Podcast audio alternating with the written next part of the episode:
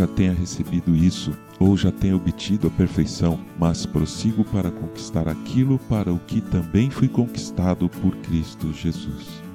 Filipenses capítulo 3, versículo 12. Bom dia, bem-vindo, bem-vinda ao podcast Célula Metanoia Devocional. Vamos começar o dia alinhando nossa mente com a mente de Cristo.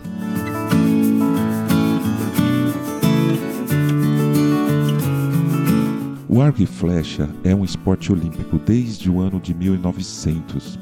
É chamado oficialmente de tiro com arco, mas é praticado pela humanidade desde a pré-história. Nesses tempos antigos era o que nos dava a proteína no almoço. Se a gente não caçasse, teríamos almoço vegetariano. Hoje, o que nos dá a proteína é o cartão de crédito, mas nem por isso ficou mais fácil comer carne. Voltando para o arco e flecha, nos tempos bíblicos do Antigo Testamento já existem referências a isso. Se a gente pensar que o livro de Jó foi escrito antes mesmo de Gênesis, lá existem referências como esta, olha.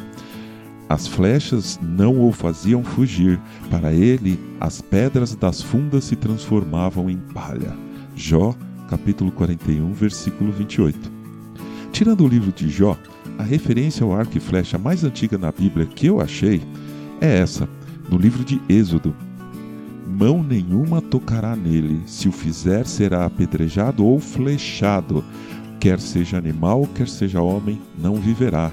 Quando soar longamente a trombeta, então subirão o monte. Êxodo capítulo 19, versículo 13. Ou seja, por toda a Bíblia, as flechas estavam presentes e eram usadas no cotidiano, principalmente naquela época para a guerra. Então, era muito importante que uma pessoa soubesse manejar o arco e flecha com destreza e principalmente conseguisse acertar o alvo.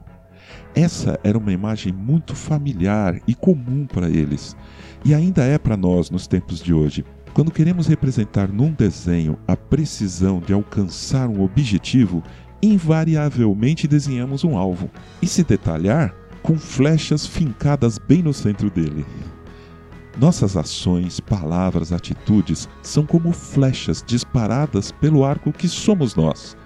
Nossa intenção sempre é acertar bem no centro do alvo, seja esse alvo uma pessoa, uma situação, um sonho, um problema.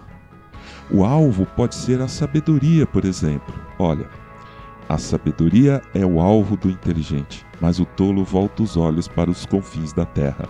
Provérbios capítulo 17, versículo 24. Então, escolher bem qual alvo também faz parte da nossa caminhada. E o apóstolo Paulo escolheu o melhor alvo que alguém poderia escolher. Ouça a continuação do texto que lemos logo no início deste áudio.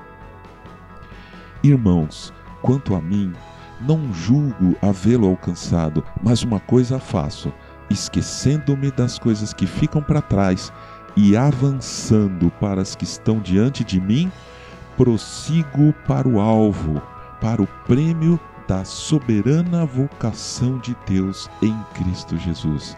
Filipenses capítulo 3, versículos 13 e 14.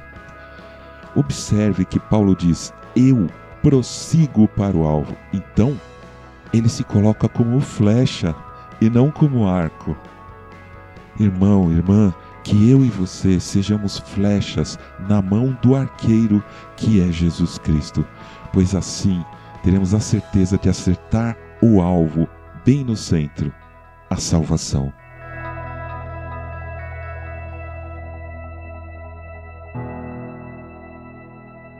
Ajude a espalhar a palavra de Deus. A seara é grande. Eu sou João Arce e este é o podcast Célula Metanoia Devocional.